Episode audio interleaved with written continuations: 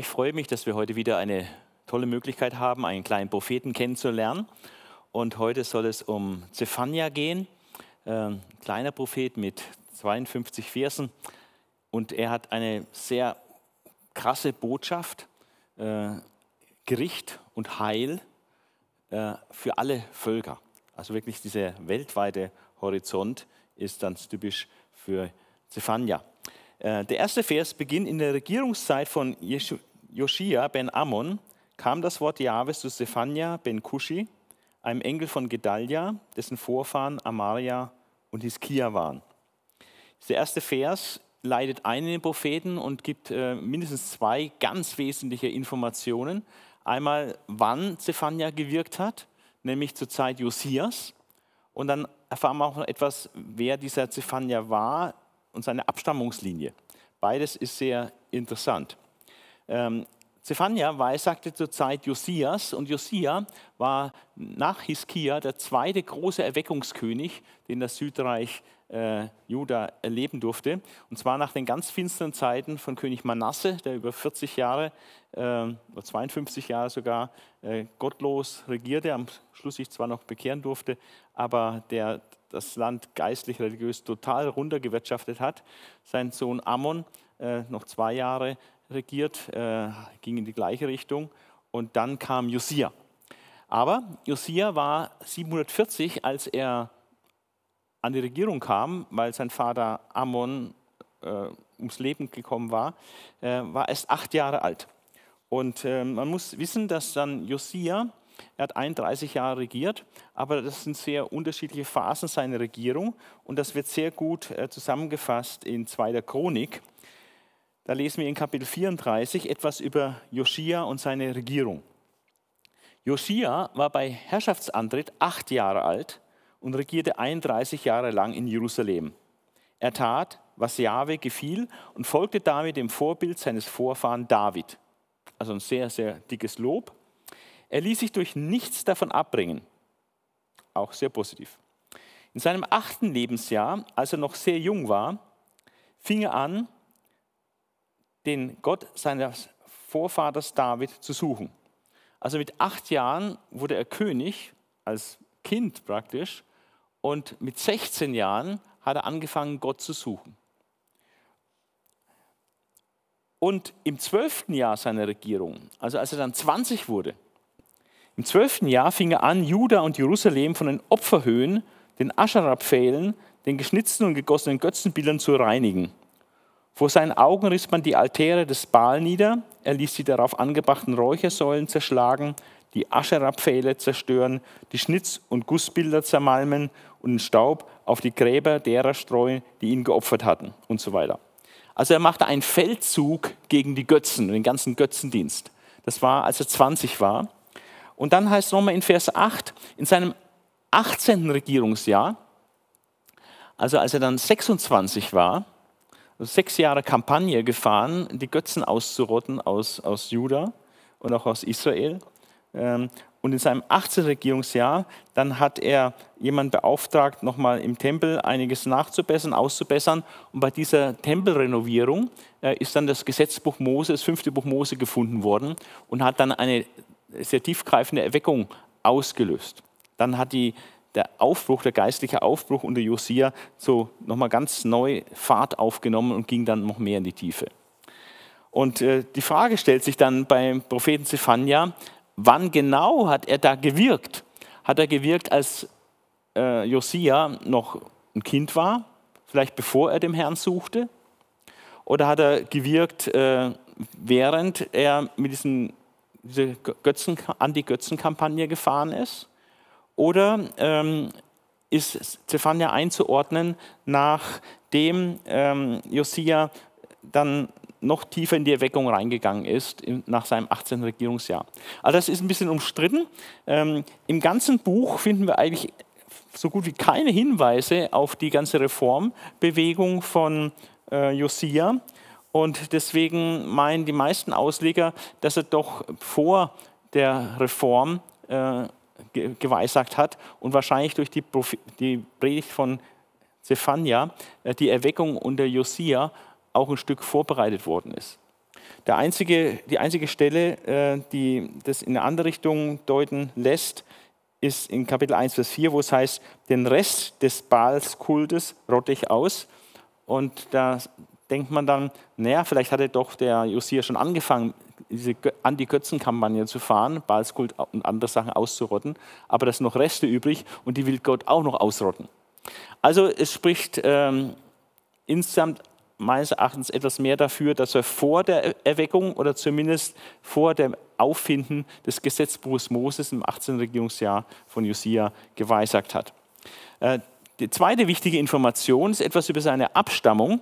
Und äh, das ist ein bisschen überraschend, äh, dass ähm, Zephania Sohn Kushi genannt wird. Sohn des Kushi, also als wäre ein Nachkomme der Kushiter also äthiopisches Blut sozusagen in seinen Adern wäre. Das wäre natürlich irgendwie ein Makel oder etwas, was äh, unerwartet ist, dass da äh, er vielleicht dann auch ein bisschen Mischling ist und, und schwarze Hautfarbe hat.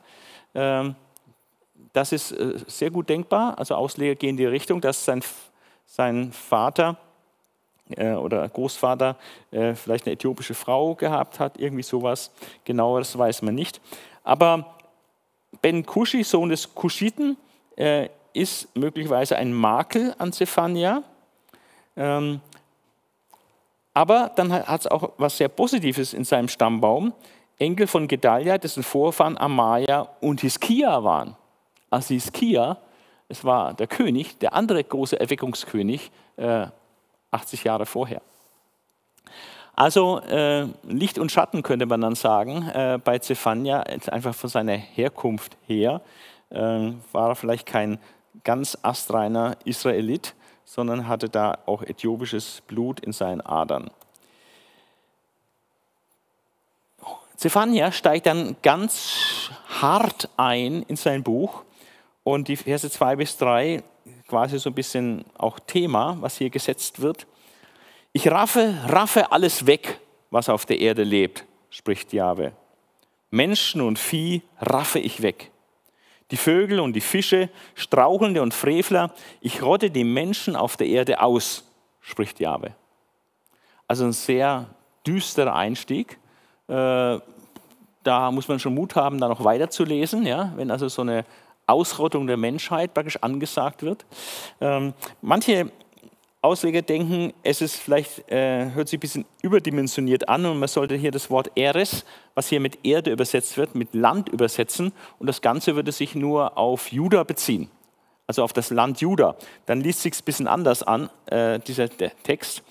Dann würde es bedeuten, ich raffe, raffe alles weg, was im Lande lebt, also im Lande Juda lebt spricht Jahwe. Menschen und Vieh raffe ich weg, die Vögel und die Fische, Strauchelnde und Frevler.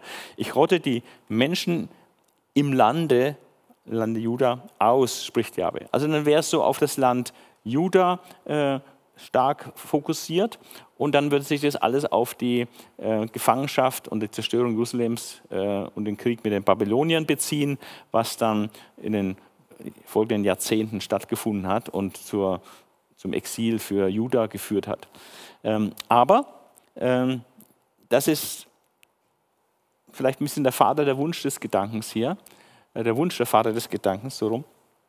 Äh, der Text, äh, alles, was auf der Erde lebt, ich rotte die Menschen aus auf der Erde, ähm, es hört sich doch ein bisschen universal an und vor allem die Wendung, die Vögel, Menschen und Vieh, raffe ich weg, die Vögel und die Fische, Strauchen und Frevler.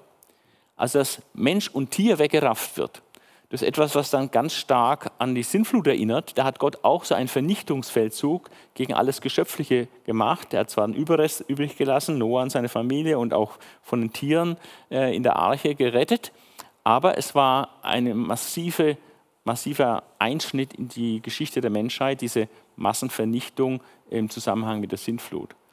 Und äh, gerade diese Formulierung äh, weist darauf hin, dass Gott eine zweite Flut, Verwüstungsflut praktisch über die Erde ergehen lässt. Ein, ein ganz großes Weltgericht, was da ansteht. Und ähm, diese universale Auslegung von Vers 2 bis 3 passt dann auch mit etlichen anderen Passagen im Buch Zephania, sodass ähm, es von den meisten Auslegern auch klar gesehen wird, äh, dass hier ähm, wirklich das universale Gericht über die gesamte Menschheit äh, in Blick genommen wird von dem Propheten Zephania. Trotzdem äh, startet dann ähm, Zephania erstmal mit dem Gericht über Juda und Jerusalem. In Vers 4 bis 13 ist das das große Thema, Gericht über Juda und Jerusalem. Und in Vers 4 werden dann die Adressaten des Gerichts ganz klar genannt. Gegen Juda strecke ich meine Hand aus, also ich ist Gott, nicht Zephania, sondern Gott. Gegen Juda strecke ich meine Hand aus und gegen die Bewohner von Jerusalem. Also ganz eindeutig, es geht gegen das Südreich. Das Nordreich war ja schon, schon weg, das war schon in der assyrischen Gefangenschaft war schon äh, über 100, ja, um 80 bis 100 Jahre vorher zerstört. Ähm, und jetzt ist das Südreich dran und gegen Juda strecke ich meine Hand aus und gegen die Bewohner von Jerusalem. Und dann werden vier Anklagepunkte aufgelistet, ähm, weshalb Gott so einen Zorn äh, hat und weshalb das Gericht über Juda und Jerusalem kommt. Da ist von dem Rest des Baalskultes die Rede, was Gott ausrotten wird. Also vielleicht ist es noch vor dieser Anti-Götzen-Kampagne von Josia, dann würde es gut dazu passen, dass er es ausrottet. Andere meinen, den Rest des Baalskultes bedeutet mehr, den Baalskult mit Stumpf und Stiel praktisch auszurotten, äh, komplett bis in das letzte Einzelheit, was an Baal erinnert. Ja, ähm, Baal war ein Fruchtbarkeitsgott der Kanaaniter, ähm, der dann aus dem Heidentum dann übernommen worden ist und leider auch in, in Juda dann äh, in dieser Endphase der Monarchie äh, ziemlich stark Fuß gefasst hatte, ähm, vor allem unter Manasse. Und da sollen der Rest, was noch übrig ist, was Josia vielleicht noch nicht zerstört hat, oder ähm, überhaupt alles, was irgendwie an Baalskult erinnert, soll komplett ausgerottet werden. Dann ist die Rede von den Namen der Götzen und aller anderen Priester, alle, die sich auf den Dachterrassen niederwerfen, vor dem Sternenheer. Also Sternenanbeter, ja, die auf den Flachdächern äh, in Juda ähm, dort äh, zu den Sternen beteten. Äh, Sterne sind als babylonische Götzen, werden die angesehen als, als Götzen und ähm, die sich da praktisch dieser babylonischen Religion äh, zuwenden und die Sterne anbeten. Ja, die sind unter dem Gericht. Ähm, dann halbherzige Jahwe-Verehrer heißt es, auch alle, die bei Jahwe schwören, also schon was mit Jahwe am Hut haben, mit dem Gott Israels, die bei Jahwe schwören und bei ihrem König zugleich. Bei ihrem König ist er weniger jetzt der König Josia gemeint, äh, bei dem schwört man ja nicht, sondern äh, ihrem König ist wahrscheinlich Baal mit gemeint. Ähm, Baal heißt Herr, Gebieter. Und da ist König praktisch eine Beschreibung für diesen Gebieter, ihren Herrn, ihren Herrn Baal sozusagen. Oder manche denken auch, es ist ein bisschen eine Anspielung auf den Gott Milkom, äh, der Ammoniter, der auch dann Kinderopfer verlangt hatte, wo man Kinderopfer darbrachte. Äh, der bekannt ist dann unter Moloch. Moloch und Melek Melek heißt König, Moloch, dieser Milkom, dieser ammonitische Gott mit diesen Kinderopfern, ähm, das ist bisschen, klingt sehr ähnlich und von daher ist möglicherweise auch der ammonitische Gott Milkom gemeint. Aber auf jeden Fall hinken die auf beiden Seiten. Es sind halbherzige Jahwe-Verehrer. Jahwe auf der einen Seite, aber Baal oder Moloch auf der anderen Seite. Und die äh, sind auch unter dem Gericht Gottes. Und dann eine letzte und vierte Gruppe wird noch hier erwähnt. Ähm, und alle, die Jahwe den Rücken kehren, die nicht nach ihm suchen und fragen. Das meint dasselbe. Also Leute, die praktizierende Gottesleugner sind, also die nichts mit Gott zu tun haben wollen, äh, die Jahwe längst den Rücken gekehrt haben, sich von Gott abgewandt haben, die keinerlei Anstalten machen, Gott zu suchen, irgendwie zu fragen, was denkt Gott darüber, was wir da hier machen und so also die praktisch praktizierende Gottesleugner sind. Gott spielt in ihrem Leben keine Rolle mehr. Und diese vier Anklagepunkte, äh, die gegen Judah und Jerusalem vorgebracht werden, führen dann zu einem äh, Gericht. Und äh, dann kündigt Zephania in Vers 7 diesen Gerichtstag an, als logische Folge dieses langen Fehlverhaltens. Seid still vor dem Herrn, vor Jahwe. Also so startet er, dass man praktisch ein ehrfürchtiges Verstummen äh, praktizieren soll äh, vor dem mächtigen Jahwe. Also aus der Furcht vor diesem Gott, der eben auch Gericht halten kann, dass man sein, seine Klappe hält und still wird und ehrfürchtig staunt. Äh, auch Habakkuk hat in Kapitel äh, 2, Vers 20 mal gesagt, alle Welt schweige vor ihm.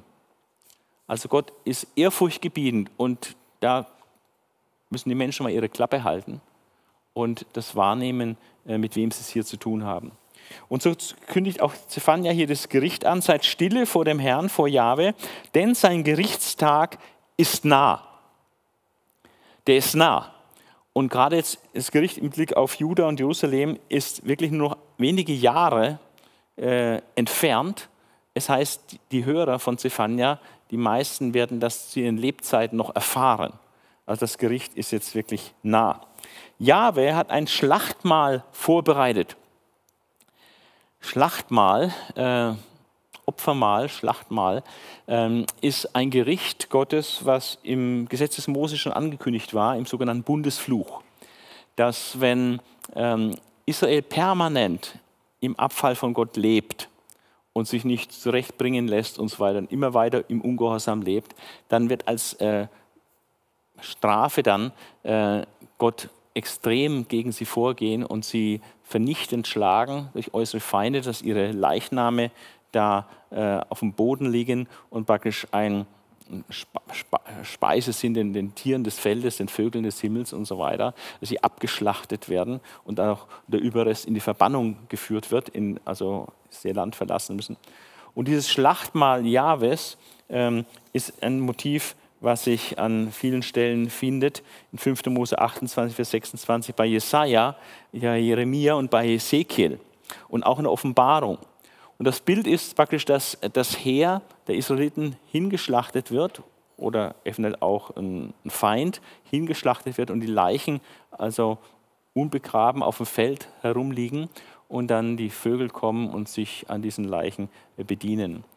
Ähm, Schlachtmahl kann aber auch im Sinne von Opfermahl sein, dass Gott hier praktisch ein heiliges Opfer abhält, dass jemand gerichtet wird, dass diese Strafe, dieses Gericht ja etwas Heiliges ist, weil hier die Gerechtigkeit äh, wieder äh, zustande gebracht wird durch ein gerechtes Gericht über die Gottlosen.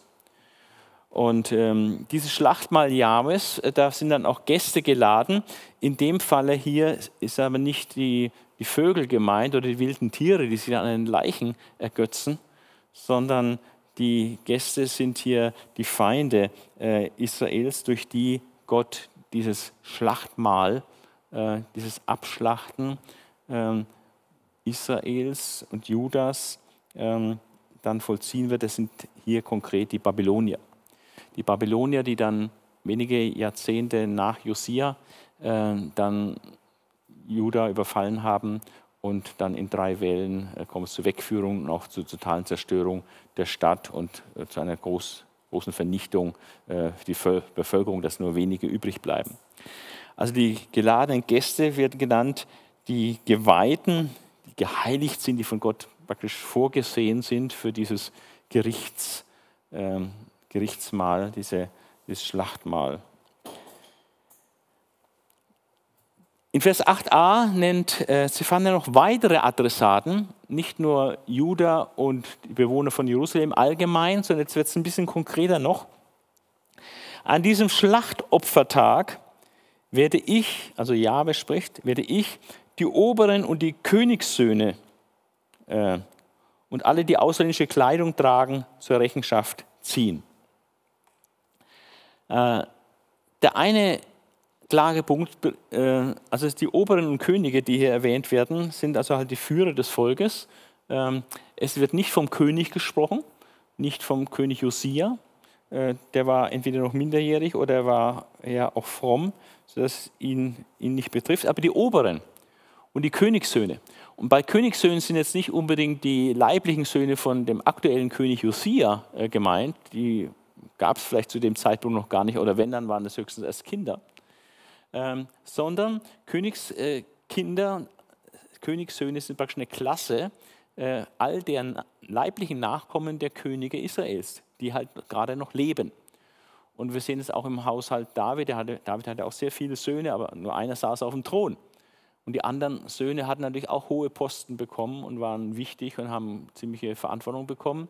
Ähm, und so war das auch mit den Königen, Königssöhnen, die nicht auf den Königsthron kamen. Die haben halt doch äh, wichtige Regierungsämter bekommen und haben Macht und Einfluss gehabt und äh, waren in gehobener Stellung, waren privilegiert und äh, mit Autorität und Macht ausgestattet. Und diese Oberschicht, diese obere, obere Führungsschicht repräsentiert obere, es können Fürstenkinder sein, aber vor allem auch die Königssöhne, die Gruppe der Königssöhne und deren Nachkommen. Ähm, die sind Adressaten, auch Adressaten des Christus in besonderer Weise, weil sie sich schuldig machen.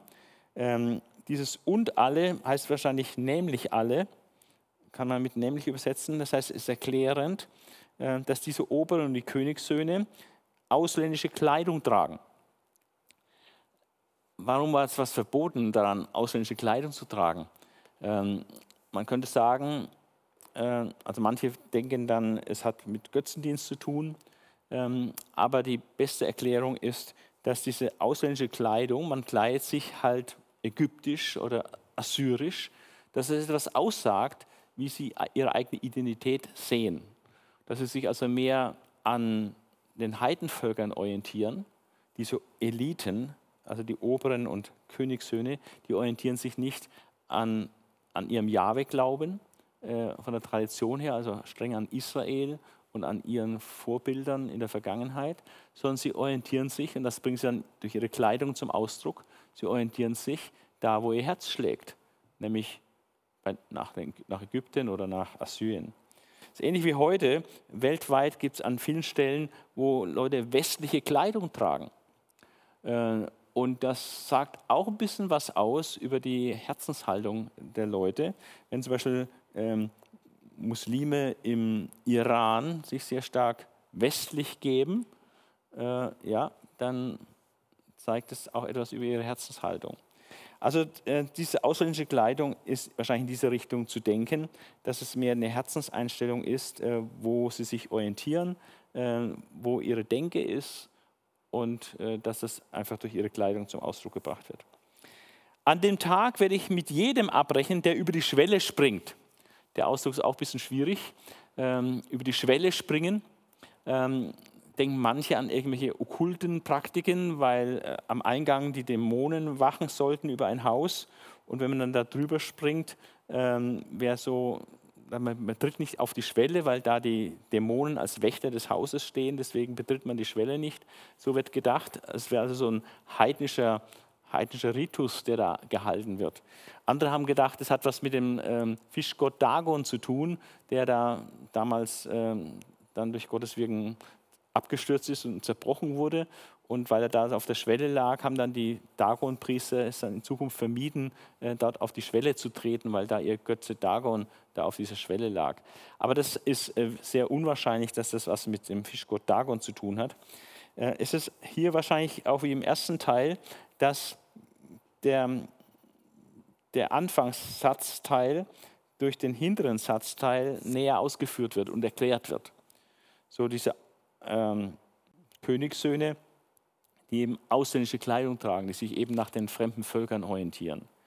Und hier der über die Schwelle springt und das Haus seines Herrn mit dem, mit dem anfüllt, was er durch Gewalt und Betrug an sich gebracht hat. Also über die Schwelle springen bedeutet dann mehr so gewaltsam in die Häuser eindringen plündern, betrügen, rauben. Ja, das ist äh, wahrscheinlich die bessere Auslegung dieser Stelle. Und die das Haus seines Herrn oder ihres Herrn ähm, durch Gewalt und Betrug äh, füllen. Und das heißt, diese Menschen, vielleicht niedere Beamte, nicht nur die oberen Königssöhne, sondern auch die untergeordneten Beamten, die versuchen sich äh, gut darzustellen gegenüber ihren Vorgesetzten, letztlich gegenüber dem König, ähm, indem sie aber durch ungerechtes Verhalten ähm, den Reichtum des Königs oder ihrer Herren fördern. Ja, und das wird hier auch angeklagt. in den Versen 10 bis 13 äh, folgt dann eine inhaltliche Beschreibung dieses äh, Tag äh, des Gerichts, dieses Schlachtopfertages. An dem Tag wird Folgendes geschehen, spricht Jahwe. Und ähm, in diesem Versabschnitt sehen wir, dass äh, vor allem Jerusalem betroffen ist und äh, verschiedene Stadtteile Jerusalems und ähm, Lokalitäten werden jetzt hier genannt. Wegeschrei vom Fischtor her, aus der Neustadt lautes Jammern, von den Hügeln, möglicherweise die Hügel, die um Jerusalem herum sind, von Hügeln großes Getöse. Jammert ihr Bewohner des Mörsers. Mörser war ein Stadtteil in Jerusalem, so in so einer Mulde gelegen, wo viele Händler lebten. Also es werden für Eingeweihte, äh, weiß man, äh, sieht man hier, dass hier verschiedene Bezirke und äh, Stationen äh, im Zusammenhang mit Jerusalem genannt werden. Jammert ihr Bewohner des Mörsers in dieser Senke, ähm, denn das ganze Händlervolk ist vernichtet. Alle, die Silber abwiegen, sind beseitigt. Das heißt, wenn die, die das Geld haben, äh, wo man durch Handel reich werden kann, weil die das Geld haben, wenn die beseitigt sind, ähm, dann ist halt mit Geschäfte machen ziemlich aus. Das heißt, die Geschäfte gehen in den Keller. Das ist hier praktisch gesagt. Das ganze Händlervolk ist vernichtet, alle, die Silber abwiegen, beseitigt. Also der Handel kommt zum Erliegen äh, durch dieses Gericht, was es kommt. Dann werde ich Jerusalem durchsuchen, ich leuchte mit Lampen hinein und rechne mit den Männern ab, die sorglos ihren Wohlstand genießen und denken, Jahwe tut doch nichts, nichts Gutes und nichts Böses. Also verschiedene Stadtbezirke in Jerusalem sind betroffen jetzt von diesem Gerichtstag. Die Händler insbesondere werden richtig ausradiert. Ähm, die sorglosen Wohlstandsgenießer, die also in ihren Wohlstand sich suhlen und äh, denken, es geht immer so weiter, ähm, die Gott vergessen haben, die einfach materiell ausgerichtet sind, ihren Wohlstand genießen, ähm, die, denen geht es an den Kragen, da rechnet Gott mit ihnen ab. Und Gott durchsucht wie mit einer Lampe die ganze Stadt nach solchen Leuten, ja, dass da keiner entfliehen kann. Und ich rechne mit den Männern ab, die sorglos ihren Wohlstand genießen, die praktisch nur an sich denken und die einfach ihren Luxusleben führen. Äh, Jerusalem als Hauptstadt bietet sich an, Dort ist am besten Leben äh, in Juda. Und, und andere werden noch genannt, diese Gottesverächter, ähm, die zwar schon so traditionell ja noch von Jahwe vielleicht auch reden, aber es hat keine Auswirkung auf ihr praktisches Leben. Die, ihre Meinung von Gott ist nicht, dass Gott völlig harmlos ist, dass da nichts kommt. Ja? Der tut nichts. Er sagt, äh, sie denken, Jahwe tut doch nichts, nichts Gutes und nichts Böses.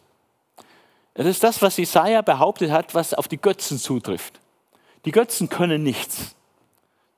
Weder Gutes noch Böses. Und dann werden sie herausgefordert in Jesaja 40 bis 48, wo Gott einen Wettstreit mit den Götzen macht. Und dann werden sie provoziert und sagen: Macht was, veranstaltet irgendwas, irgendwas zum Gutes, irgendwas Böses. Und man merkt, dass ihr lebt. Aber dann kommt nichts. Also, das gilt für die Götzen. Die tun weder Gutes noch Böses. Die können nichts, weil sie gar nicht existieren. Aber das, was eigentlich für die Götzen zutrifft, wird jetzt von diesen Gottesverächtern äh, auf Jahwe bezogen und sagen, Jahwe tut nichts, er kann nichts, er ist völlig wirkungslos, er greift nicht ein in unsere Welt, in die Geschichte, in unser Leben. Ja. Also eine völlige Verkennung des Wesens Jahwes, weil das Gegenteil ist der Fall, dass Gott natürlich eingreift, äh, zum Gut wie zum Bösen, zum Segen wie zum Fluch. Ja. Und das ist eine völlige Fehleinnahme, äh, die sie haben, diese Gottesverächter. Und dann wird noch weiter beschrieben, was passiert an diesem Gericht, also wo findet es statt, wer ist betroffen und was passiert mit ihnen, die da betroffen sind. Und da heißt es, Vers 13, dann werden ihre Reichtümer geplündert und ihre Häuser verwüstet. Ihre Luxushäuser Ihre Wohlstandshäuser werden geplündert. Sie bauen neue Häuser, wohnen aber nicht drin. Sie legen neue Weinberge an, trinken aber keinen Tropfen davon. Das heißt, sie haben keinen Genuss von dem, was sie geleistet haben an Arbeit. Äh, andere werden das genießen. Ihnen wird es entzogen, sie werden enteignet und was sie haben, wird geplündert und weggenommen und sie stehen mit leeren Händen da. Also das ist ein schreckliches Gericht und das hat sich auch genau bewahrheitet, dieses Gericht, äh, als dann die Babylonier äh, über Juda herfielen und den Zorn Gottes an Juda vollstreckt haben. Äh, denn die Babylonier waren nur ein Werkzeug in der Hand Gottes, um dieses auch bei Zephania angekündigte Gericht über Juda und Jerusalem auszuführen.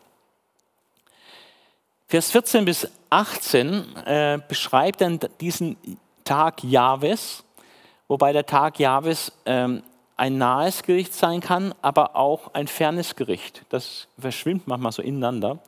Äh, schon Joel hat äh, ganz intensiv vom Tag Jahwes gesprochen und Zephania ist auch so ein, ein Prophet des Tages Jahwes. Und wir haben hier einen Abschnitt, der so trieft vom Tag Jahwes wie kaum ein anderer in, der ganzen Bibel so eine Konzentration. Äh, allein achtmal kommen in Versen 14 bis äh, 18, äh, also 14 bis 16 eigentlich, der Tag, das Wort Tag vor.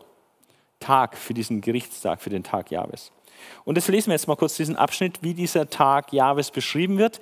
Er ist eindeutig ein Gerichtstag, wie diese ganz vielen Bilder der Verwüstung zeigen, äh, die ich jetzt nennen werde. Nah ist der große Tag Jahwes, sehr nah. Also gemeint ist jetzt hier die, dieses Gericht durch die Babylonier, nur wenige Jahre entfernt. Schnell kommt er heran. Der Tag Jahwes ist bitter. Da schreit selbst der Held. Ein Tag des Zorns ist dieser Tag. Ein Tag der Angst und der Bedrängnis. Ein Tag des Sturms und der Verwüstung. Ein Tag des Dunkels und der Finsternis ein Tag der Wolken und der schwarzen Nacht, ein Tag des Signalhorns, also wo es zum Krieg geblasen wird, und des Kampfgeschreis gegen hohe Zinnen und befestigte Städte. Gemeint ist die hohen Türme und befestigten Städte Judas. Ich werde den Menschen Angst einjagen, dass sie umhertappen wie Blinde, denn sie haben gegen Jahwe gesündigt. Ihr Blut wird wie Staub hingeschüttet, ihre Eingeweide wie Kot, wie Dreck, wie Scheiße. So drastisch ist es hier beschrieben. Das heißt, das Blut der Menschen äh, ist nichts mehr wert, so viel wert wie, wie Staub auf der Erde, wie der Dreck, äh, wo man nicht darauf achtet. So, so ist es so ein riesiges Blutvergießen. Auch ihr Silber und Gold wird sie nicht retten, wenn sich Jahwes Zorn entlädt. Das Feuer seiner Eifersucht verzehrt das ganze Land. Denn ein entsetzliches Ende macht er den Bewohnern des Landes. Also dieser Tag Jahwes bezieht sich jetzt auf Juda, äh, was dann durch die Babylonier, das Gericht, was durch die Babylonier dann durchgeführt wird, ist aber auch ein Vorgeschmack ähm, auf den noch zukünftigen Tag Jahwes, am Ende der Zeit, wo tatsächlich ein Gericht über die gesamte Erde und alle Völker äh, gehalten wird.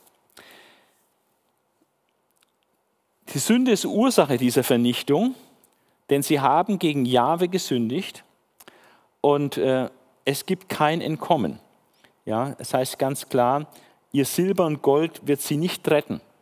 Da kann sich nicht mit einem Geld rauskaufen, äh, wenn sich Jahwes Zorn entlädt. Das Feuer seiner Eifersucht verzehrt das ganze Land. Er macht ein entsetzliches Ende allen Bewohnern des Landes und ihr ganzes Geld wird ihnen nicht helfen dann in jener Zeit. Dann schließt an dieses Gericht über Juda und Jerusalem, schließt dann Zephania einen Ruf zur Umkehr an. Und ich denke, das zeigt eigentlich auch, dass wir uns wahrscheinlich noch vor dieser Reformbewegung von Josia befinden, ähm, dass einfach überhaupt erstmal zur Buße aufgerufen wird, was dann später durch Josia ja auch ähm, umgesetzt wurde. Es kam ja zu einer Erweckung, zur Umkehr. Aber das hat, bedeutet nicht, dass das Gericht noch hätte aufgehalten werden können. Denn eigentlich mit dem Kommen Manasses und dem Gräueln, den vielen Gräueln, die der König Manasse, also der Großvater von Josia, gemacht hat, war eigentlich der, das Gericht über Juda und Jerusalem fest beschlossene Sache Gottes. Da war klar, es wird keine Vergebung mehr geben in dem Sinne, dass das Gericht noch völlig abgewendet werden kann. Sondern das Gericht ist wirklich beschlossene Sache. Und äh, angesichts dieses Gerichtes, was seit den Zeiten Manasses von Gott fest beschlossen war und nicht mehr rückgängig gemacht wird, ähm, trotzdem ist angesichts dieses Gerichtes, was jetzt durch Stefania auch so massiv verkündigt wird, dass es jetzt sehr nahe ist, ähm, dass dieses Gericht ähm, doch für den Einzelnen äh, noch einen gewissen Hoffnungsschimmer lässt, wenn er umkehrt. Versammelt euch und rafft euch auf. Also versammeln ist jetzt gemeint, so dass die Gemeinde, die, die Volk Israel sich versammeln soll zu einer heiligen Versammlung, praktisch zu gottesdienstlichen Zusammenkünften und sich aufraffen soll, praktisch sich wieder Gott zuzuwenden. Das ist so gemeint. Das Wort raffen, äh, wegraffen, jetzt sollen sie sich aufraffen, ja, sollen sich einen Ruck geben äh, und ihren Kurs ändern. Also versammelt euch und rafft euch auf, gleichgültiges Volk. Also die vorher gleichgültig waren und nicht daran gedacht haben, dass Gott irgendwie eingreift äh, zum Guten oder zum Bösen. Äh, diese Gleichgültigen, denen wird jetzt gesagt, äh, rafft euch auf, ihr gleichgültiges Volk. Noch ehe der Rat die Tat gebiert, die Tage fliegen dahin, also die Zeit geht schnell vorbei, noch ehe die Zornblut Jahwes über euch kommt, noch vor dem Zornestag Jahwes. Also, sie sollen sich jetzt aufraffen. Jetzt ist noch ein Moment Zeit, bevor der Gerichtstag wirklich dann kommt und eintrifft. Er ist nahe. Die, die Tage eilen dahin. Es kommt ganz schnell jetzt das Gericht. Ja, aber noch ehe der Gerichtstag über euch kommt, habe ich praktisch ein, eine Möglichkeit für euch, ja, eine Handlungsanweisung. Sucht Jahwe. Und da spricht er eigentlich äh, die an, die ohnehin schon mit Gott in Kontakt sind, die wenigen, die im Lande so übrig sind. Das ist eigentlich eher eine Botschaft auch an die, die schon im Glauben stehen. Sucht Jahwe, ihr Gebeugten im Land. Also die niedergedrückt sind, die die arm sind, die gebeutelt sind, weil sie auch Opfer sind von den Gewalttätern im Lande. Sucht Jahwe ihr Gebeugten im Land, die nach seinen Geboten leben, also die stillen Frommen sozusagen, die nicht beachtet werden, die unterdrückt ausgebeutet werden. Die sollen besonders jetzt Jahwe suchen in dieser Zeit, die nach seinen Geboten leben. Also es sind schon Leute, die fromm sind, die sind jetzt hier angesprochen, äh, was sie tun können angesichts dieses Gerichtstages. Die Antwort ist, sucht Jahwe umso mehr. Sucht Jahwe ihr Gebeugt im Land, die nach seinen Geboten leben. Sucht Demut und Gerechtigkeit. Vielleicht bleibt ihr dann verschont. Das heißt, ihr kommt vielleicht dann mit dem Leben davon und kommt nicht mit um mit den anderen, obwohl es viele, viele Tote geben wird. Vielleicht bleibt ihr dann verschont, wenn Jahwe sein Gericht vollstreckt. Ah, das ist der erste große Block äh, des Buches Stefania, nachdem er ein Gericht über die gesamte Welt angekündigt hat, hat er in diesem ersten großen Block das Gericht über Juda und Jerusalem angekündigt und jetzt den Formen in Juda praktisch gesagt, was sie tun können, tun sollen, um vielleicht bei diesem Gericht mit dem Leben davon zu kommen. Sie sollen Ja besuchen, äh, sie, die sowieso schon nach seinen Geboten leben und sich demütig verhalten, nach Gerechtigkeit streben äh, vielleicht werden sie das Unglück überleben. Der nächste Abschnitt in Kapitel 2, 4 bis 15 ist dann das Gericht über Israels Feinde. Und zwar geht er Stefania ganz systematisch vor. Er nimmt den Westen im Blick, die Philister, dann den Osten, die Moabiter und Ammoniter. Dann geht er, blickt er Richtung Süden zu den Nubiern und dann Richtung Norden zu den Assyrern. Und äh, die große Frage ist, meint er jetzt nur genau diese Länder und nur diese konkreten Länder sind von dem Gericht Gottes jetzt betroffen, als, als Einzelstaaten praktisch? Oder stehen diese Völker, die praktisch rund um Israel herum sind, praktisch für den ganzen Rest der Welt, im Norden, im Süden, im Westen und im Osten? Ja. Und ähm, grundsätzlich wäre das erste schon auch möglich, dass wirklich nur diese einzelnen bestimmten Länder jetzt äh, gerichtet werden. Aber es gibt mancherlei Hinweise, äh, dass es eher exemplarisch ist, dass es eher darum geht, dass die ganze Welt gerichtet wird, alle Völker, alle Nationen, wie das einfach aus den Inhalten, was jetzt hier kommt, sich ein bisschen so ergibt. Ähm, wir fangen an mit dem Gericht über die Philister, also die, die im Westen von Juda und Jerusalem sich befinden. Ich lese die Verse 4 bis 7. Ja, Gaza wird verlassen sein, Aschkelon wird eine Wüste. Am Mittag jagt man Aschdod fort und Ekron wird entwurzelt sein. Vier Hauptstädte. Es gibt diese fünf Philisterstädte, ähm, aber es werden hier nur vier genannt. Hat ein bisschen zu tun, dass es so immer so zwei Begriffspaare sind. Hier finden Sie auch allerhand Wortspiele, dass also die Verben oft mit dem Namen der Stadt in Verbindung stehen oder ähnlich klingen. Ja, ähm, Gaza und verlassen, äh, das hat im Hebräischen dann ähnliche Wurzeln, klingt ein bisschen ähnlich. Äh, die Stadt, der Stadtname Gaza und das Wort für verlassen und Aschkelon und Wüste und so. Also da gibt es Wortspiele Spiele hier drin. Und ähm, es werden hier diese vier genannt von den insgesamt fünf äh, Philisterstädten. Ähm, am Mittag jagt man Aschdod fort. Warum am Mittag? Ähm, entweder bedeutet das so am Mittag, naja, praktisch am helllichten Tag, in keinster Weise jetzt überraschend, am helllichten Tag, wo man sehen kann, äh, nicht in der Nacht überfallen worden, sondern am helllichten Tag. Ähm, andere sehen es gerade ein bisschen anders und sagen, ja, Mittagszeit ist die Zeit, wo man da in diesen heißen Ländern seine Siesta hält, also müde ist und äh, man kämpft nicht am, um die heiße Mittagszeit. Also ist eigentlich nicht die Zeit des Kampfes. Von daher ist dann der, der, der Überfall, ähm, dass man am Mittag Aschdod wegjagt, eher überraschend, wo man normalerweise sein Schläfchen hält. Ja. Also beides Richtungen wäre denkbar. Ähm, vielleicht ist es Sache mit, dass es äh, gerade dieses Überraschungsmoment ist. Gibt dann auch eine Parallelstelle bei Jesaja, wo es auch ein bisschen ähnlich äh, so als Überraschungsmoment vielleicht zu deuten ist.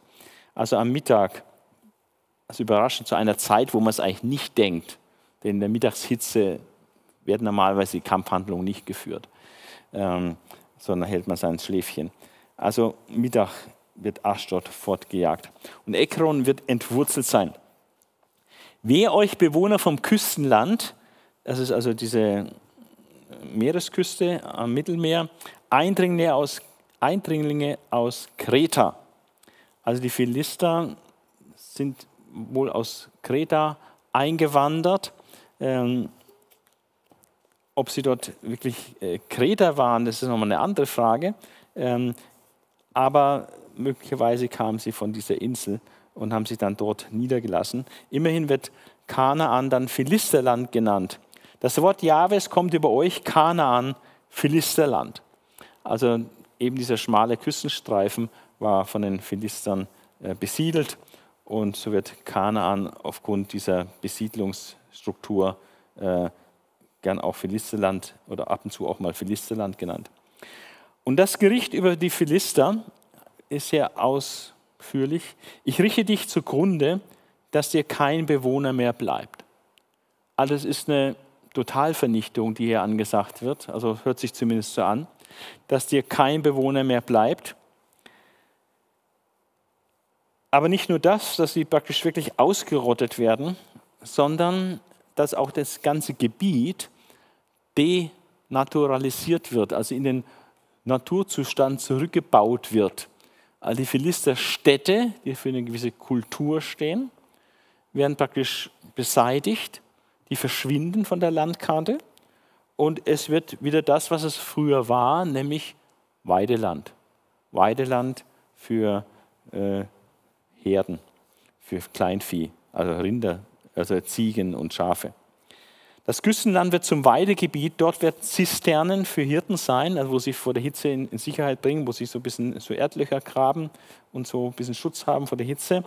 Und Hürden für das Kleinvieh, wo also das Kleinvieh gehandelt wird. Dieser Landstrich fällt dem Rest des Hauses Juda zu. Das ist jetzt eine interessante Verheißung. Also für Philister ist es desaströs, aber für Juda ist es etwas Positives, Überraschendes. Äh, also das Land, was jetzt Jahrhunderte den Philistern gehörte, wo sie gesiedelt haben in diesen Philisterstädten, immer wieder auch als Feinde Israels natürlich sich bemerkbar gemacht haben. Äh, ihr Land wird praktisch zurückgeführt in den Naturzustand, wird wieder in Weideland äh, zurückgeführt. Ihre Städte, ihre Kultur ist, ist weg, die Städte sind nicht mehr vorhanden. Und äh, dieses Land erbt jetzt jemand, heißt es, dieser Landstrich fällt dem Rest des Hauses Juda zu. Und das ist interessant, dass das noch nie in der Geschichte erfüllt war, ähm, dass äh, Juda äh, diesen Streifen dann auch wirklich in seinen Besitz bekommen hat. Selbst im, im heutigen Israel ist es so, dass in diesem Gazastreifen, Gazastreifen die Palästinenser leben und autonomes Gebiet haben. Es ist auch heute noch nicht Israel zugefallen. Ja. Aber in Propheten, im Propheten Ezekiel wird von einer zukünftigen Landverteilung gesprochen, wenn der Messias gekommen ist und das Land Israel wieder aufgerichtet wird und das ganze, die ganzen Israeliten aus den ganzen Völkern zusammengeführt werden, zurückgebracht werden ins Land Israel, dann wird das Land neu verteilt und dann gibt es kein Philistergebiet mehr. Dann gibt es keine Philisterstädte mehr, sondern das ganze Land äh, von, vom Bach Ägyptens bis hoch in den Libanon rein äh, gehört Israel und die Stämme haben dann solche Streifen und der Landstreifen von Juda äh, geht dann bis zur Küste und macht nicht Halt bei den Philisterstädten. Also das scheint doch eine Prophetie zu sein, ähm, die nichts mit den Kämpfen der Babylonier zu tun hatten äh, im 6. Jahrhundert vor Christus und der Verwüstung auch von Philistergebieten, sondern das etwas zu tun hat mit der, der Endgestalt wie die Welt dann ausschaut, äh, wenn, wenn Gott sein Reich dann komplett auf Erden aufrichtet. Also es geht auf das Ende. Ähm, das nächste Gericht über die Moabiter und Ammoniter sind die Völker, die im Osten äh, Israels wohnen. Das sind jetzt keine Einwanderer, die von außen eingesickert sind, sondern die Moabiter und Ammoniter sind Blutsverwandte Israel. Also ein ganz anderer Hintergrund. Äh, nämlich sind es die Nachkommen Lots, des Neffen von Abraham. Von daher sind die blutsverwandt. Aber leider haben diese Blutsverwandten eigentlich in ihrer gesamten Geschichte immer eine starke Feindschaft gegen Israel gepflegt. Und man kann sagen, sondern wirkliche Erzfeinde, schlimmer als irgendwelche andere Völker, haben diese Blutsverwandten, Moabiter und Ammoniter, immer das Unglück Israels gesucht. Das fängt schon an in der Wüste mit Balak, wo äh, der Balak, der König der Moabiter, den Biliam verpflichtet, anheuert, damit er Israel verflucht und solche Dinge. Ja, also die ganze Geschichte lässt sich das durchziehen, dass die Moabiter und Ammoniter immer in großer Feindseligkeit gegenüber Israel gelebt haben. Und diese Erzfeindschaft äh, wird jetzt auch final bestraft. Und es heißt hier, ähm, ich habe Moabs Beschimpfungen gehört und die Lästerungen der Ammoniter, mit denen sie mein Volk verhöhnten und prahlten gegen sein Land. War immer diese Konkurrenzsituation, sie haben sich immer als was Besseres gefühlt und Hohn und Spott ausgeschüttet über, über Israel, vor allem wenn es Israel schlecht ging. Zum Beispiel, als die Babylonier Israel besiegten oder so, da haben die sich riesig gefreut und so. Ähm, und das wird jetzt auch final bestraft. Darum, so wahr ich lebe, spricht Jahwe, also Jahwe schwört praktisch bei seiner Existenz. Darum, so wahr ich lebe, spricht Jahwe, der Allmächtige, Israels Gott. Ja, Moab soll wie Sodom werden, die Ammoniter wie Gomorra. Und Sodom und Gomorra sind ja praktisch die Beispiele des Alten Testaments von Vernichtung, als bleibende Erinnerung an das Schicksal der Gottlosen. Ja. Also das Gericht über Sodom und Gomorra ist sprichwörtlich bis zum heutigen Tag. Jeder weiß das. Ja. Sodom und die umliegenden Städte wurden dem Erdboden gleichgemacht, wurden umgedreht, kam Feuer und Schwefel vom Himmel und hat alles verbrannt. Und die Städte sind weg, wie verschluckt vom Erdboden. Wahrscheinlich im Südteil des Toten Meeres, unter, ein paar Meter unter diesem Wasser, könnte man sie vielleicht ausgraben, wenn man sie lokalisieren könnte. Aber Sodom und Gomorra bedeutet für Totalvernichtung, wegen Gottlosigkeit. Und äh, diese Totalvernichtung wegen Gottlosigkeit wird praktisch jetzt hier auch den Moabitern und den Ammonitern äh, angekündigt. Ja, Moab soll wie Sodom werden, die Ammoniter wie Gomorra. Ein Land voller Unkraut und Gruben aus Salz.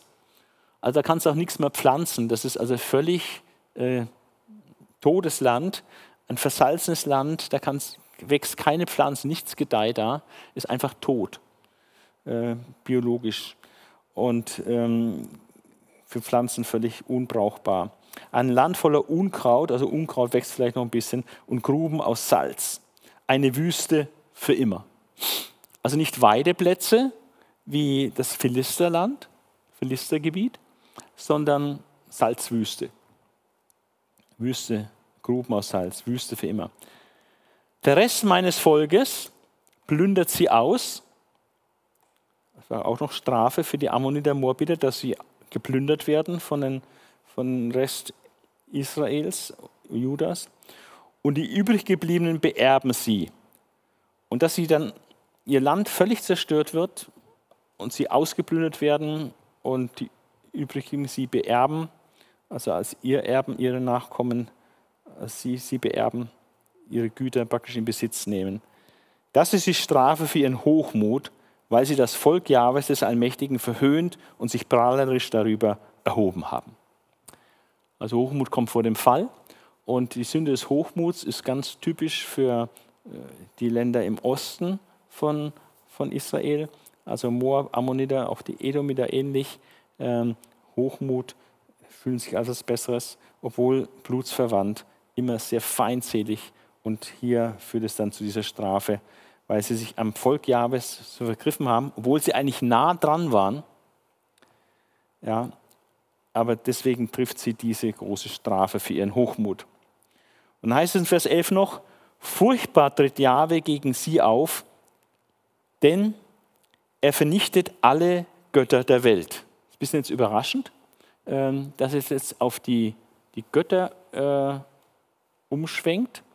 Natürlich hatten die Ammoniter und die Moabiter auch ihre Götter, aber jetzt wird es äh, umgeschwenkt auf universal Götter überhaupt, alle Götter der Welt. Furchtbar tritt Jahwe gegen sie auf, denn er vernichtet alle Götter der Welt. Alle Küstenvölker werfen sich nieder vor ihm, jeder Mensch an seinem Ort. Das ist eine unglaubliche Aussage. Äh, das ist sowas Gewaltiges, was hier steht. Nichts Geringeres als eine Bekehrung der Welt. Ähm, die Küstenvölker, das ist der Blick nach Europa, die, die, äh, die Länder im Westen Israels, ähm, die vorgelagerten vielen Inseln, Griechenland, vor Griechenland und so weiter, für die Türkei äh, und so weiter, äh, viele Inseln. Und deswegen diese Küstenländer, äh, Inseln, wird als diese westliche Welt äh, praktisch bezeichnet in der biblischen Ausdrucksweise. Und alle Küstenvölker werfen sich nieder vor ihm, jeder Mensch an seinem Ort. Das ist eine unglaubliche Verheißung, äh, dass praktisch hier das Heil äh, in die Welt getragen wird.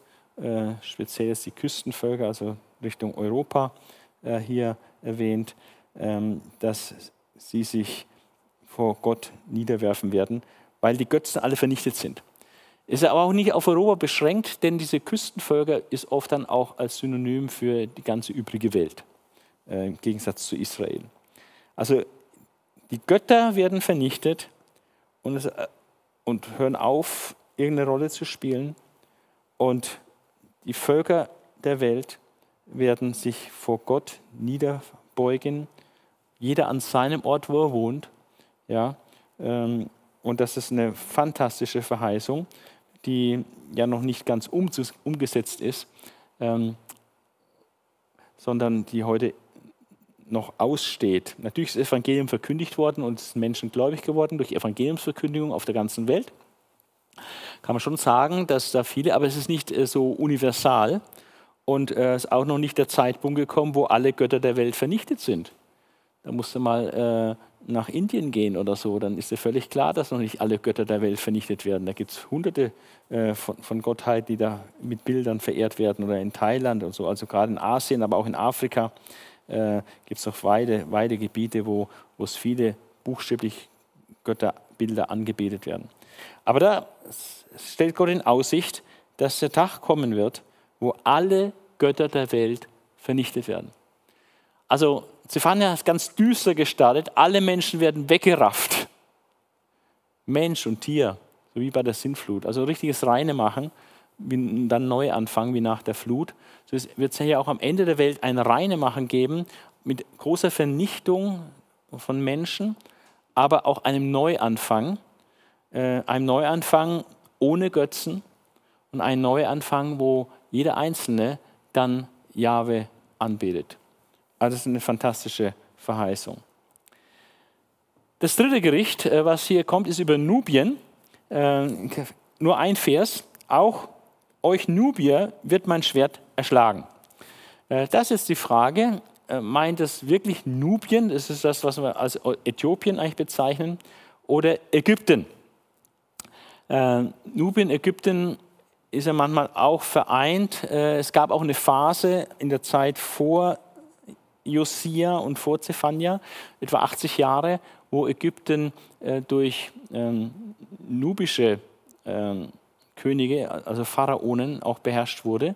Da gab es praktisch schwarze Pharaonen, etwa 80 Jahre lang, also die jetzt nicht ägyptisch, sondern die äthiopischen Hintergrund hatten.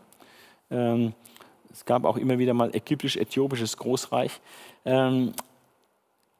Ägypten oder Äthiopien ist hier, eine Frage.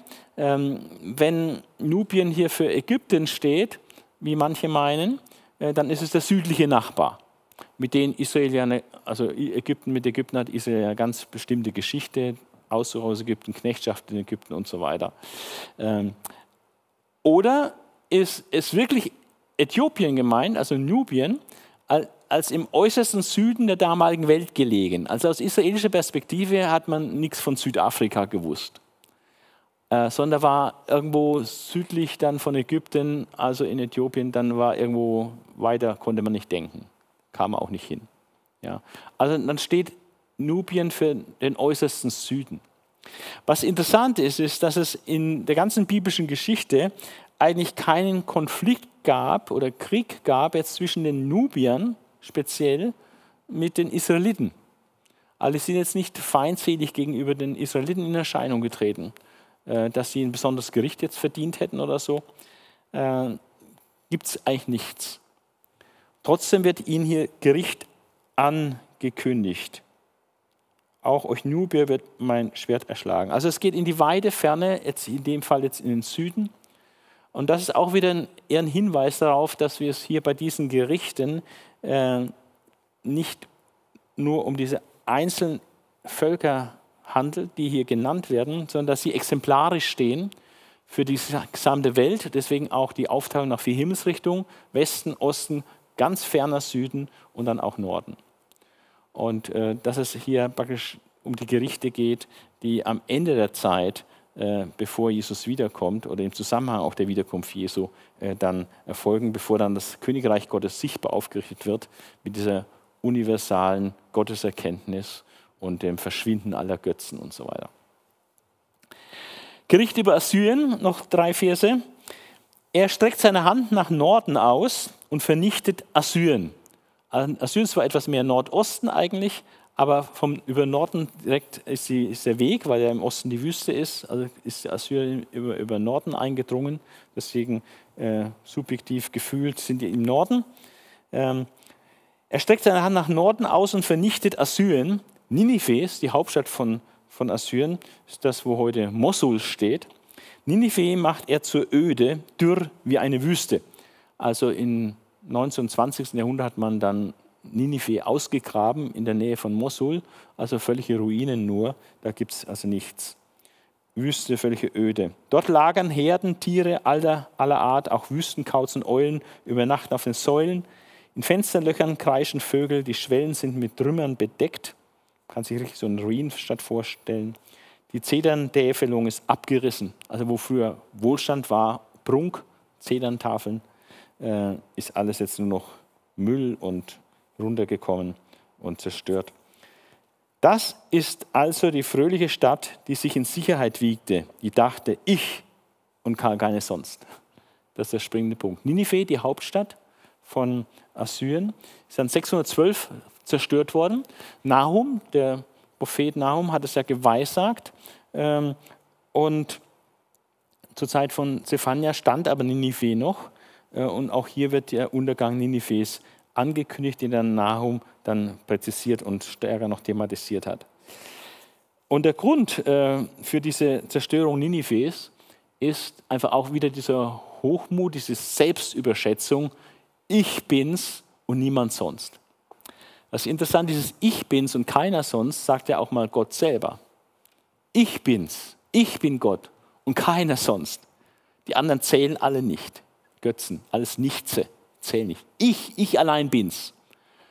Und das ist aber jetzt die Selbsteinschätzung von Ninive. Ich bin die mächtigste Stadt der Welt. Ich bin's. Alle anderen Städte zählen nicht im Vergleich zu mir. Ja. Und diese Selbstüberhebung, ähm, Selbstüberschätzung, als ob man der Nabel der Welt wäre und ob der, man der Einzige und der Wichtigste von allen wäre und so, ja, eine gewisse Zeit, wo sie Weltmacht waren, äh, war das vielleicht so äh, gefühlt, aber es war nur eine vorübergehende Phase äh, von ein paar Jahrzehnten, äh, wo Assyrien da, oder vielleicht auch 100, 200 Jahren, wo sie Weltmacht waren, aber nichts ist mehr jetzt. Das also ist die fröhliche Stadt, dieses Trümmerhaufen, diese Wüste ist übrig geblieben von dieser fröhlichen Stadt, die sich in Sicherheit wiegte, die dachte ich und gar keine sonst. Was für eine Wüste ist sie geworden, ein Lagerplatz für wilde Tiere. Jeder, der vorübergeht, hebt erschrocken die Hand. Also es geht hier sogar möglicherweise nicht nur um Assyrien und Ninive, sondern Assyrien und Ninive könnte auch ähm, exemplarisch stehen für jede Weltmacht und alle Weltmächte. Und am Ende der Zeit, äh, wenn Gottes großer Gerichtstag noch kommt, wird auch die dann existierende Weltmacht des Antichristen äh, genauso vernichtet werden wie zuvor eben Assyrien und auch Ninive. Nachdem er jetzt diese vier Himmelsrichtungen um Israel herum ähm, das Gericht ihnen verkündigt hat, also wahrscheinlich exemplarisch für wie das, die ganze Welt gerichtet wird, äh, kommt äh, Zephania nochmal zurück auf das Gericht über Jerusalem. Ähm, und zwar jetzt nicht das Gericht über Jerusalem im, in der Zeit durch die Babylonier, sondern vielleicht äh, eher auch wieder äh, Richtung Endgericht, wie der Zusammenhang eigentlich zeigt. Anklage gegen Jerusalem. Wir sehen hier ein langes Sündenregister. Weder trotzigen und schmutzigen und gewalttätigen Stadt, also trotzig, immer diese Ungehorsamshaltung Gott gegenüber, schmutzig und gewalttätig. Sie hat auf keinen Ruf gehört, hat keine Mahnung ernst genommen. Also wenn das, das Hauptvergehen der Moabiter der Hochmut war, ja, dieses sich erheben über Israel, so ist das Hauptvergehen hier von Israel, weshalb es angeklagt wird, oder Jerusalem, was angeklagt wird, ähm, dass es einfach nicht auf Gott gehört hat. Auch alle Warnungen einfach in den Wind geschlagen hat. Einfach unverbesserlich ist. Sich nicht hat warnen lassen, korrigieren lassen, sondern Gott hat immer wieder Propheten geschickt, aber letztlich ohne Erfolg. Die sind nicht ab, abgewichen von ihrem schlechten Kurs. Sie hat auf keinen Ruf gehört, hat keine Mahnung ernst genommen. Sie hat Jahwe nicht vertraut, nicht die Nähe Gottes gesucht. Ihre Oberen sind brüllende Löwen, ihre Richter Wölfe am Abend, die nur vertilgen, reißen, alles andere zerfetzen und sich von den anderen ernähren. Ihre Oberen sind brüllende Löwen, ihre Richter Wölfe am Abend, die nichts für morgen übrig lassen. Also Gier ohne Ende. Ihre Propheten sind freche Betrüger, also die Zahl der Falschpropheten hat wahrscheinlich in der Geschichte Israels die Zahl der echten Propheten wahrscheinlich immer ausgestochen. Davon muss man ausgehen, dass es also viel mehr Falschpropheten gab als wahre Propheten. Und ihre Propheten sind freche Betrüger, ihre Priester Heiligtumsschänder, die dem Gesetz Gewalt antun.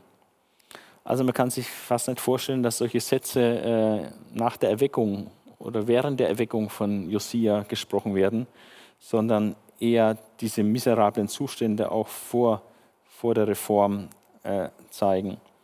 Dabei ist Jahwe doch in ihrer Mitte, der Recht und niemals Unrecht tut. Also Gottes Wesen ist Gerechtigkeit, er kann nicht Unrecht tun. Morgen für morgen stellt er unfehlbar sein Recht ins Licht. Doch der Böse kennt keine Scham, er schämt sich nicht. Im Gegenteil, er, er tut das noch posten sozusagen, er tut es noch in ins Schaufenster stellen, wie gottlos er alles treibt. Ob das dann sexuelle Sünden sind oder Betrug und alles, Gier, ja, Materialismus, all, all diese Dinge. Das Böse kennt keine Scham.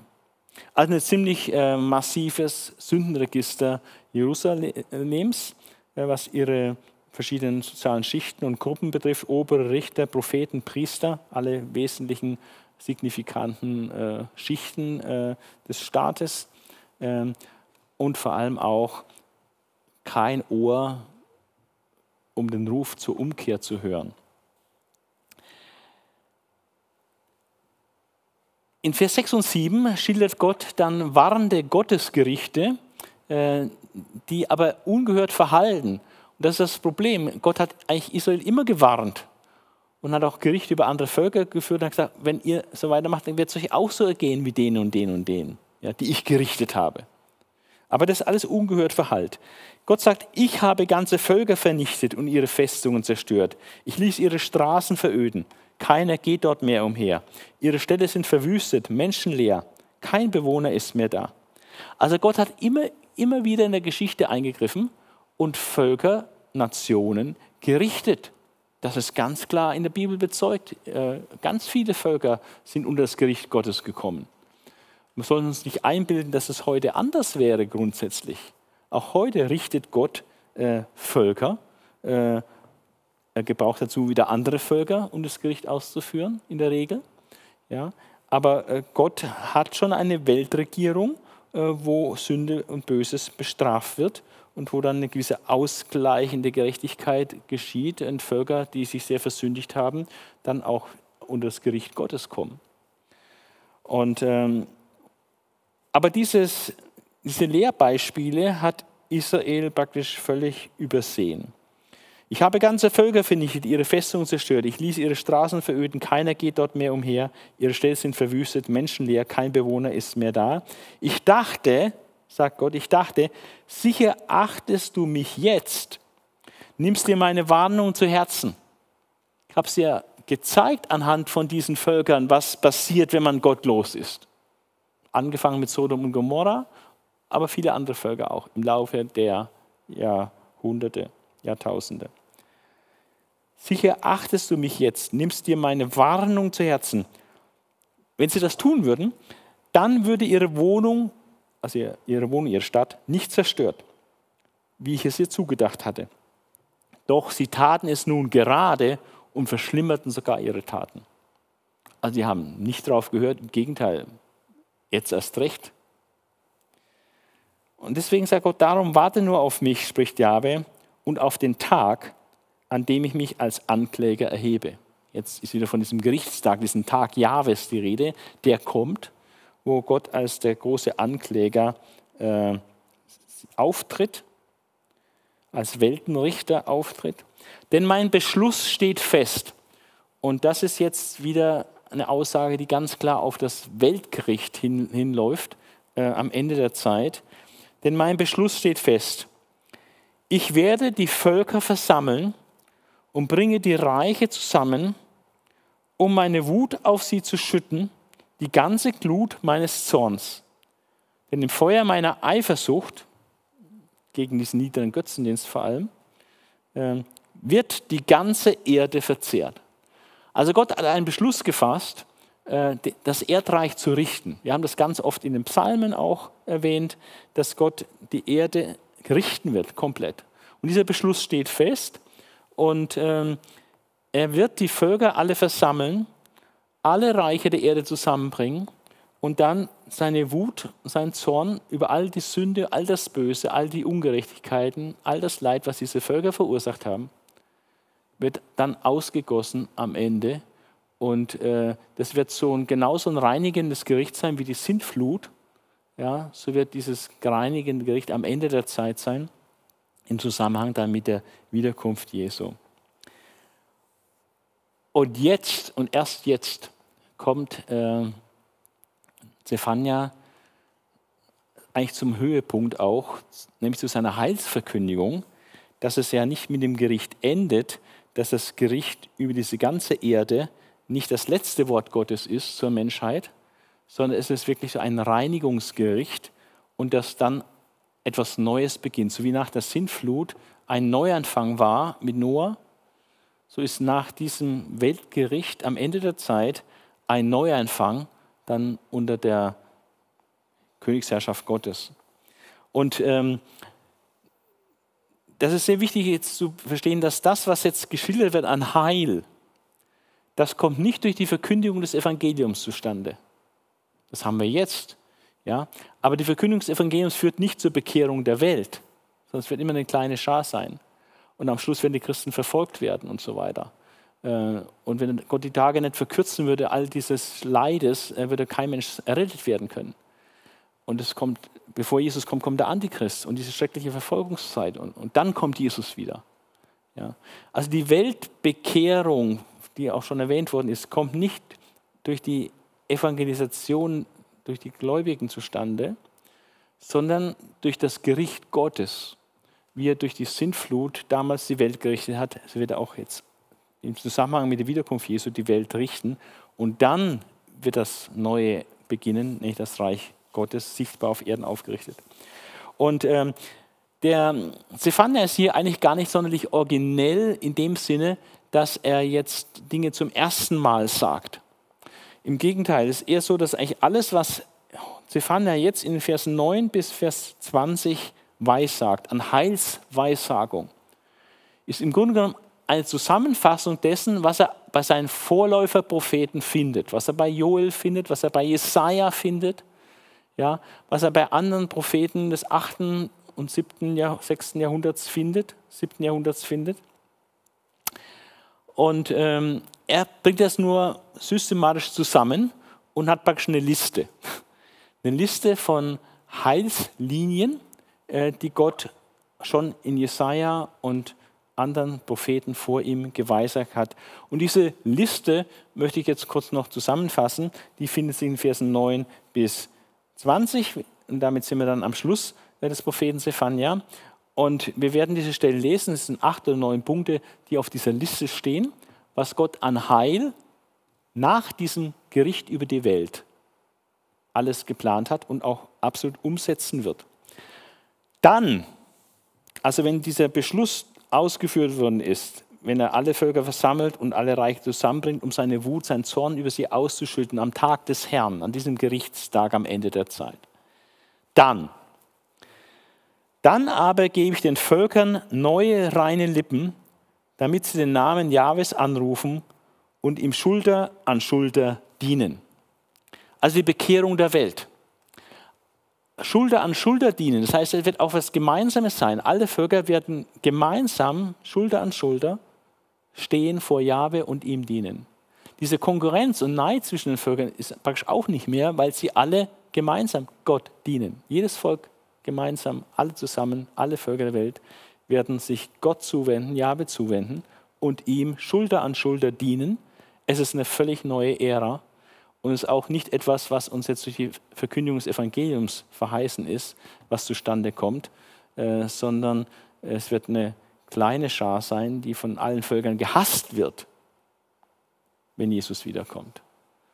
Und, aber hier ist die Rede von einer Welt, die aus Nationen besteht, die alle neue, reine Lippen haben äh, und die gemeinsam, Russen und Ukrainer, ja, alle möglichen sonstigen verfeindeten Völker, äh, die werden Schulter an Schulter Jahwe verehren. Eine unglaublich fantastische Perspektive, aber das hat praktisch auch Jesaja schon uns äh, verlauten lassen.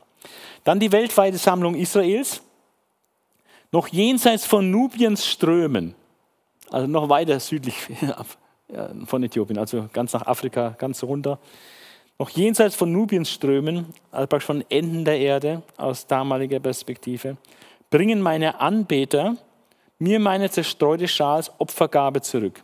Also diese Anbeter, die Völker, die jetzt Anbeter geworden sind, die bringen praktisch auf selbst bringen jetzt die Israeliten zurück zu Jahwe, zu ihrem Gott, äh, nach Jerusalem und so. Die Sammlung und Heimkehrung der, der Israeliten. Sie werden auch durch Aktivität der Völker zurückgebracht. Das ist auch, was Jesaja 60 äh, mehrfach in Jesaja 60, wo er das beschreibt, wie das sein wird, wenn das tausendjährige Reich aufgerichtet wird, was sich da alles ändern wird, wie die, die Nationen dann eine neue Rolle haben und die Israeliten plötzlich äh, ja, äh, wertschätzen und, und mit Sandhandschuhen anfassen, statt sie niederzudrücken. Ähm, noch jenseits von Nubiens Strömen bringen meine Anbeter, also die, die, die Nationen, die jetzt mit reinen Lippen Jahwe anrufen, das sind seine Anbeter, die bringen meine zerstreute Schar, also sein zerstreutes Israel, was in der ganzen Welt zerstreut ist, als Opfergabe da, also als Geschenk für, für Jahwe, bringen sie praktisch die Juden zu Jahwe zurück. Also die weltweite Sammlung Israels. Dann Brechung des Stolzes Israels. Jetzt ein, eine geistliche, äh, ein geistliches Ziel, was jetzt hier erreicht ist, dass mit Israel was passiert. An jenem Tag musst du dich nicht mehr deiner Taten schämen, durch die du mit mir gebrochen hast, also ihr Bundesbuch all die Jahrhunderte. Denn dann entferne ich aus dir deine hochmütigen Prahler. Dann wird es auf meinem heiligen Berg, das ist Jerusalem gemeint, keine Überheblichkeit mehr geben. Also Gott widersteht dem Hochmütigen, aber dem Demütigen gibt er Gnade. Also wenn die Hochmütigen weg sind, dann gibt es keinen Grund mehr, dass Gott Widerstand leistet. Und wenn die demütig sind, das heißt, sie sind bereit, Gottes Gnade zu empfangen. Ähm, es wird keine Überheblichkeit mehr geben. Übig lasse ich in dir, also in Jerusalem, ein demütiges und armes Volk, das eine Zuflucht sucht beim Namen Jahwes. Den Rest von Israel. Menschen, die kein Unrecht tun und nicht mehr lügen werden. Sie wollen nichts mehr wissen von Betrug, sondern wie eine Herde weiden und lagern und niemand scheucht sie auf. Also der Stolz Israels wird gebrochen, diese Prahlerei hört auf, diese Überheblichkeit wird verschwunden sein. Sie sind gedemütigt durch was sie erfahren in ihrer Geschichte, wie Gott sie erneut mal rettet, aus allen Nationen sammelt, ins Land bringt. Große Demut und Dankbarkeit nehmen sie es entgegen und dort werden sie geheiligt. Ja, sie werden kein Unrecht mehr tun, nicht mehr lügen, nicht mehr betrügen, sondern einfach nur in Ruhe mit Jahwe leben. Ja. Also wunderbare Perspektive, aber wie gesagt, das ist jetzt nicht Neuland, was jetzt Stefania zum ersten Mal ausspricht, sondern etwas, was Dinge zusammenfasst, die auch in früheren Propheten schon geweissagt worden sind. Und die letzte Gruppe von Heilsverheißungen, dann sind wir am Ende. Ende der Bestrafung Israels. Also Israel, was ewige, lange Zeiten unter dem Gericht Gottes war, die Strafe endet. Alles hat ein Ende, auch die Bestrafung Israels. Juble doch der Zion, jauchze Israel. Singe und juble aus vollem Herzen, du Tochter von Jerusalem. Warum werden sie so motiviert zu jubeln? Deine Strafe hat Jahwe entfernt. Deinen Feind fegte er weg.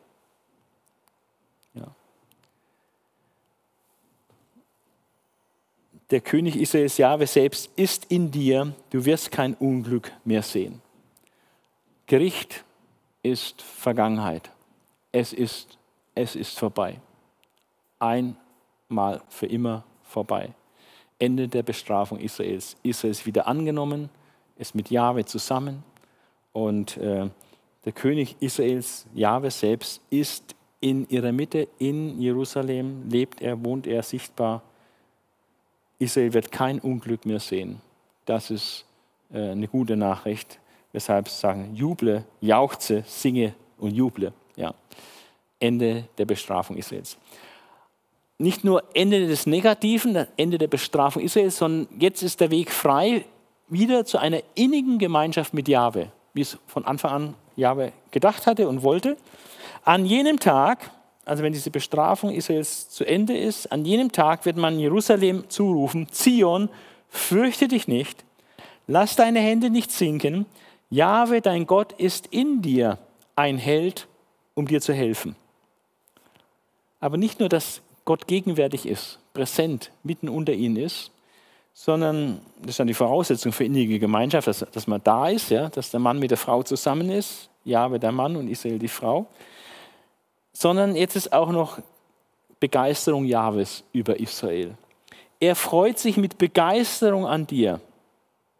Das war ja nicht immer so in der Geschichte Israels. Äh, in der Anfangszeit, in der Brautzeit, Auszug aus Ägypten, da war mal eine Phase, wo, wo eine sehr innige Gemeinschaft war. Aber die meiste Zeit war es eigentlich äh, übel und äh, wie uns Hosea ja auch äh, darstellen musste, war Israel praktisch als Ehebrecherin mit Jahwe verheiratet und Gott hat seine Ehebrecherin auch züchtigen müssen, aber auch trotzdem weiterhin geliebt. Aber das hört jetzt auf, jetzt wird es wieder ganz eng, eng, intim. Er freut sich mit Begeisterung an dir. Musste er in seiner Liebe auch schweigen? So jubelt er nun laut über dich. Also Gott hat wieder richtig Freude. Er jubelt, er jauchzt über sein Volk Israel. Da ist etwas wiederhergestellt worden. Die Strafe ist zu Ende und jetzt ist wieder volle Gemeinschaft, volle innige Beziehung mit Jahwe, Jahwe und sein Volk Israel. Das vorletzte, Heimholung der Israeliten, äh, hat er eigentlich vorher auch schon gesagt, weltweite Sammlung Israels, aber das ist jetzt nochmal erwähnt. Die Bekümmerten, die weit weg von dir waren und die Festversammlung vermissten, weil sie in der Gefangenschaft waren, in der Verbannung, die bringe ich heim von dort, wo sie eine Mahnung für dich sind. Also sie werden wieder gesammelt, kommen wieder heim, heim nach Jerusalem, heim nach Israel. Und das Letzte, pass auf, jetzt kommt der Letzte nochmal, pass auf, kommt nochmal ein wichtiger Punkt. Und dann sind zwei Dinge, äh, die hier zusammenhängen, dass Gott sagt, ich rechne mit euren Unterdrückern ab, die, die euch gequält haben, die euch ausgebeutet haben, die euch ausgenutzt haben, die euch unterdrückt haben und schlecht behandelt haben, all die Jahrhunderte, diese Völker. Mit denen rechne ich ab. Und euch wird ein Stück weit erstattet von dem, was euch widerfahren ist an Negativem, indem ihr, die ihr praktisch dort zur Unehre wart bei diesen Völkern, also praktisch der letzte Dreck, als der letzte Dreck behandelt wurde bei den Völkern. Und das ist tatsächlich eine Tatsache, wie die Juden im Laufe der Geschichte bei fast allen Völkern immer so als der letzte Dreck behandelt worden sind. Äh, unser Land kann ja ein besonderes Lied davon singen, wie das war im Dritten Reich. Ähm, aber andere Nationen haben sich auch ähnlich schuldig gemacht. Ja, in der ganzen europäischen Geschichte war, waren die Juden immer wieder verfolgt und so weiter. Und da ist eine Abrechnung mit den Unterdrückern. Und Israel, was praktisch unten war, schlecht angesehen war, niedrig angesehen war, wird jetzt geehrt von den Völkern, hoch angesehen, wertgeschätzt. Und sie werden praktisch hochgehoben. Vorher unterdrückt und jetzt werden sie hochgehoben. Äh, das ist etwas, was Jesaja 60 zum Beispiel auch ganz ausführlich schildert. Und hier auch nochmal Zephania, pass auf, dann rechne ich mit deinen Unterdrückern ab. Ich werde den Hingenden helfen und die Vertriebenen zusammenbringen. Also wieder auch das Schwache, die da gesammelt werden, das sind nicht die Superstarken, sondern die Schwachen, die Makel haben, die Defizite haben. Ich werde den Hinkenden helfen und die Vertriebenen zusammenbringen. Und gerade in den Ländern, wo man sie erniedrigt hat, verschaffe ich ihnen Ruhm und Ansehen. Das ist auch mal eine Ansage. Ja? Gerade in den Ländern, wo man sie erniedrigt hat, verschaffe ich ihnen Ruhm und Ansehen. Da muss man auch sagen, das ist etwas, was heute definitiv nicht der Fall ist weltweit. Ja? Also es gibt ganz, ganz wenige Länder, äh, wo, wo Israel unterdrückt wurde und heute Ruhm und Ansehen genießt. Ja. Und gerade in den Ländern, wo man sie erniedrigt hat, verschaffe ich ihnen Ruhm und Ansehen. In dieser Zeit hole ich euch her. Und dann, wenn ich euch sammle, verleihe ich euch Ansehen und Ruhm bei allen Völkern der Erde. Und es gibt immer noch einige Völker, die Israel total vernichten wollen. Das ist etwas anderes, als was hier steht. In dieser Zeit hole ich euch her, als wenn Gott Israel sammeln wird aus allen Völkern der Erde in Verbindung mit der Wiederkunft Jesu. Und dann werde ich, wenn ich euch sammle, verleihe ich euch Ansehen und Ruhm bei allen Völkern der Erde, denn vor ihren Augen werde ich euer Geschick wenden. So wie damals beim Auszug aus Ägypten Gott die Gefangenschaft Israels gewendet hat, als er sie aus der Weltmacht Ägypten herausgeholt hat. Und das war ein Riesenzeichen auch für die Völker. Ähm, so ist von universaler Bedeutung, wenn Gott am Ende der Zeit Israel sammeln wird, aus allen Völkern herausbringt, wieder in sein Land zurückbringt und dort mit ihnen äh, lebt, in dieser Gemeinschaft, in diesem tausendjährigen Reich. Und äh, das wird ähm, vor ihren Augen geschehen. Die Völker werden das alle registrieren und dadurch auch ihr Respekt gegenüber Gott, ihre Furcht Gottes äh, enorm wachsen, wenn sie sehen, wie Gott, wie mächtig er ist, dass er nach so vielen Jahren dann das Geschick Israels so grundlegend wendet. Also ähm, es hat sehr düster angefangen, dass Gott die ganze Menschheit wegraffen wird. Aber dieses reine Gericht am Ende ähm, ist der Übergang zu etwas Neuem, äh, zu einer neuen Himmel, zu einer neuen, neuen Erde, in der Gerechtigkeit wohnt. Und der Israel eine ganz andere Rolle spielt als jetzt und in dem die Völker auch nicht mehr den Göttern anhängen, sondern in dem die Völker reine Lippen haben und den Namen Jahwes anrufen. Ähm, das soll, heißt nicht, dass wir jetzt die Mission einstellen sollen. Ähm, das ist sowieso uns befohlen. Natürlich soll man weltweit missionieren, unbedingt. Aber wir wissen auch, das wird nicht dazu führen, dass alle Völker Gott anbeten werden, sondern es ist Gottes Gerichtshand.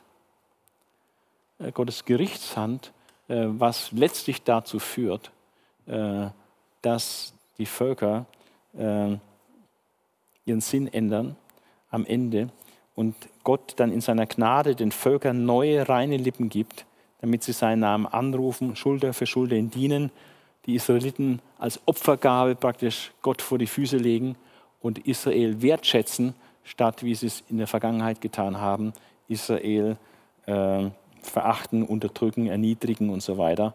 Ja?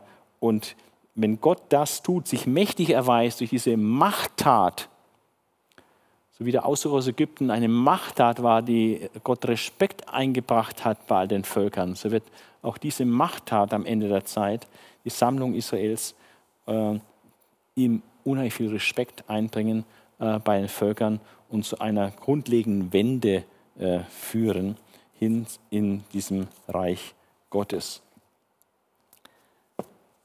Also ich muss sagen, wow, äh, Zephania, äh, hätte man nicht gedacht, welche Wucht seine Verkündigung hat. Äh, und auch hier kann ich wieder nur sagen, es ist unglaublich bedauerlich, äh, wie Christen äh, auch diese Teile der Heiligen Schrift eigentlich vernachlässigen und kaum beachten und nicht wissen, was da drin steht. Es ist wichtig, sich auch mit den kleinen Propheten zu befassen. Klein, aber oho, ja, da ist viel zu entdecken und viel Wahrheit und viel ganz wichtige geistliche Dinge behandelt in den kleinen Propheten. Und diese Serie soll ja auch äh, jedes Bibelbuch zu seinem Recht kommen lassen. Und äh, wir müssen auch äh, die kleinen Propheten ganz neu in den Blick nehmen, weil da viele Dinge geweissagt sind, die noch ausstehen und die auch für uns eine ganz andere Sicht auf die Welt ermöglichen. Ja, deswegen wichtig, auch die kleinen Propheten zu lesen.